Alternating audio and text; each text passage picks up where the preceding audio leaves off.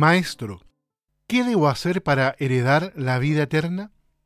Esta es la pregunta, queridos amigos, que le hace esta persona a Jesús en el Evangelio que leemos en este domingo, el 28 del tiempo ordinario. Esto está acá en Marcos capítulo 10, en los versículos del 17 al 30. El comienzo, queridos amigos, del texto refleja una cierta urgencia por parte de la persona que se aproxima a Jesús.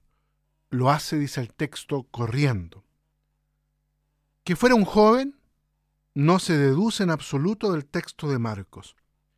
La identidad personal del interlocutor no es significativa para el autor del Evangelio. Lo significativo son las situaciones sociales y morales del interlocutor, una persona cumplidora del decálogo y por otra parte con mucho dinero.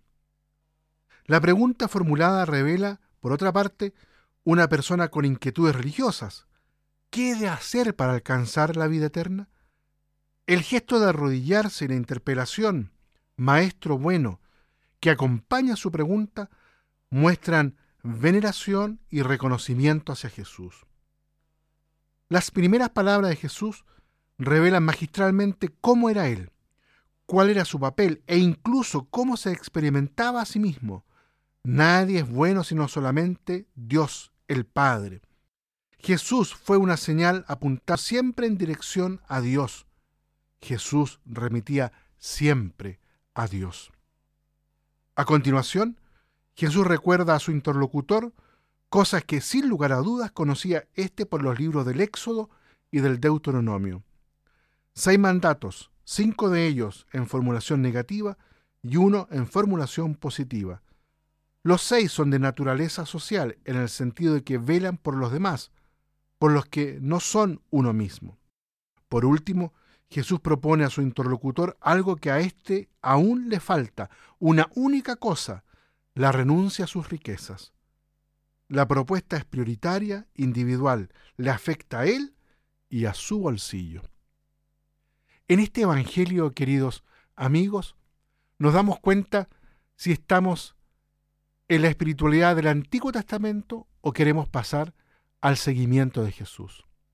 El seguimiento de Jesús entraña la renuncia no porque sean malos los bienes, sino porque la única riqueza que hemos descubierto es Jesús. Y también para poder estar más libre, más disponible para todos los hermanos.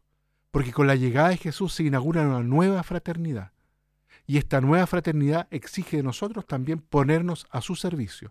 Y para estar a su servicio es necesario estar disponibles, libres interiormente. Y las riquezas muchas veces afectan a esta dimensión de la persona. Nos atan, nos encierran, nos dejan atados sobre nosotros mismos, nos hacen girar y pensar solo en nosotros.